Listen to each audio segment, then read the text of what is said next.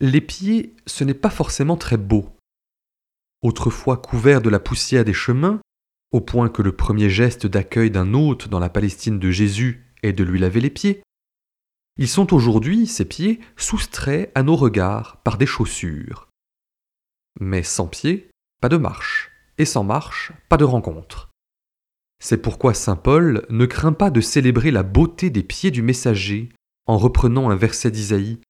Comme ils sont beaux les pieds de celui qui porte la bonne nouvelle.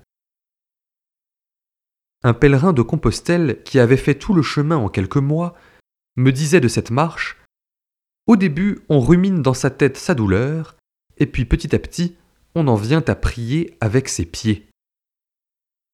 Le rythme de la marche pénètre par les pieds, remonte au cœur et atteint l'âme, lui révélant la présence intime du Seigneur.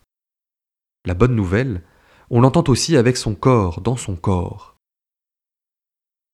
Ruth vient trouver de nuit Bose et ne le réveille pas, mais se love à ses pieds, dans son sommeil, comme un chien loyal le ferait.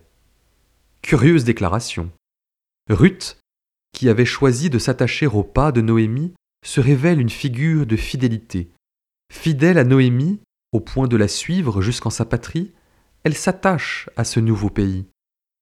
Courbée sur cette terre, elle y glane de quoi vivre, et lorsque son regard se relève, c'est pour s'attacher à Bose, maître de cette terre, qui l'épouse.